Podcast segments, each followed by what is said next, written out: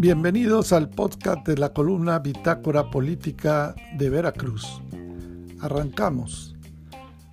Aunque el solo anuncio hecho por el presidente de la República, Andrés Manuel López Obrador, en el sentido de que se van a ampliar el rango de fecha a 65 años para los adultos mayores que reciben la famosa pensión, seguramente que esto habrá de mejorar la aprobación sobre su personal estilo de gobernar aunque todavía hasta este mes de marzo, la gestión del primer mandatario se ubicó en 50%, 7 puntos porcentuales menos con respecto a noviembre, y la desaprobación fue del 43%, ya que creció 4 puntos. Otro dato significativo es que su credibilidad sigue derrumbándose. Solo 13% le cree mucho y 30% no le cree nada. Estos datos forman parte del reporte de gobernabilidad al mes de marzo de GEA, Grupo de Economistas y Asociados, e ISA, Investigaciones Sociales Aplicadas, SC, que acaban de dar a conocer esta semana con los resultados de su más reciente estudio. México, Política, Sociedad y Cambio. Escenarios políticos primer reporte del año a marzo del 2021, en el que se analizan la situación social, económica y política del país, así como las expectativas ciudadanas frente al gobierno de AMLO. De acuerdo con el reporte de gobernabilidad, la crisis económica es causada, según 45% de la población, por decisiones del gobierno. Además, el 51% de la ciudadanía opina que el país va por el rumbo equivocado. Se apunta también que mejoró la aprobación de la gestión de la pandemia debido al inicio de la vacunación, aunque la pandemia del COVID-19 está descontrolada, según 40% de los ciudadanos. En noviembre de el 54% creía que lo estaba y 60% aprueba el manejo por parte del presidente López Obrador.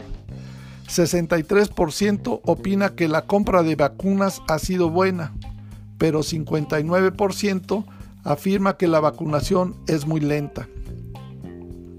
Casi 6 de cada 10 mexicanos opina que la vacunación es lenta y lo que es preocupante, 28% de la población dice que no se vacunará y otro 20% no sabe si lo hará. Es evidente que hace falta una mejor estrategia de comunicación.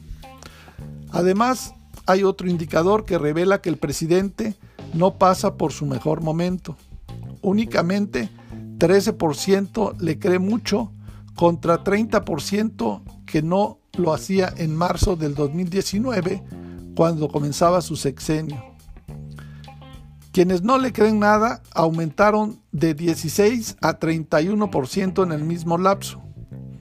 Hay una relación estrecha entre la aprobación presidencial y los sentimientos que generó la llegada de AMLO a la presidencia. Actualmente, 30% se siente feliz de ello y de ese porcentaje, 86% lo aprueba mientras que quienes les causa enojo es el 36% y 87% lo desaprueban. La, la, afectación en la economía de las familias, tanto por la pandemia como por la crisis económica, ha sido devastador para la mitad de ellas. En el reporte se obtienen datos muy reveladores de la situación que estamos viviendo en que se considera que los impactos económicos y sociales de la pandemia son enormes. El ingreso de 54% de las familias se redujo mucho.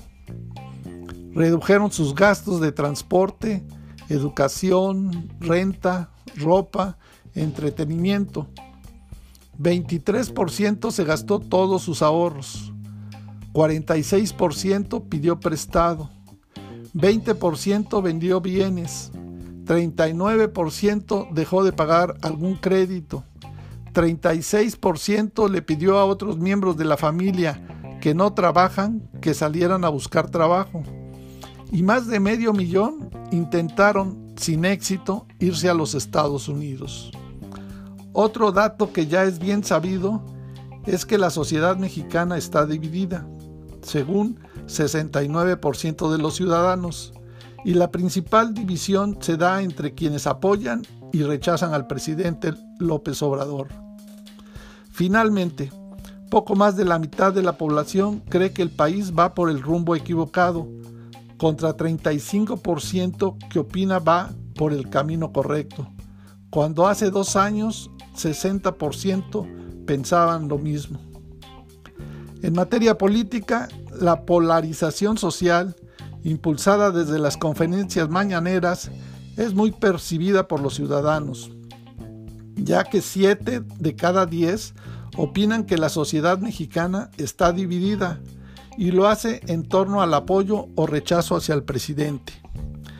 Es probable que esa polarización sea la causa de que la situación política del país haya empeorado con respecto del año pasado para un tercio de los ciudadanos, mientras que únicamente 8% piensa que ha mejorado.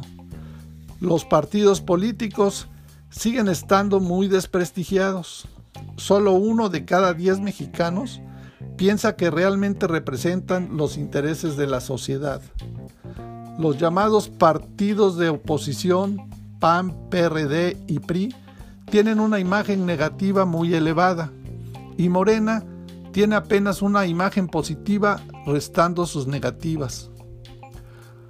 Morena tiene más seguidores entre los más jóvenes, son sus votantes, mientras que en los partidos de oposición su respaldo se incrementa en los segmentos de mayores de edad.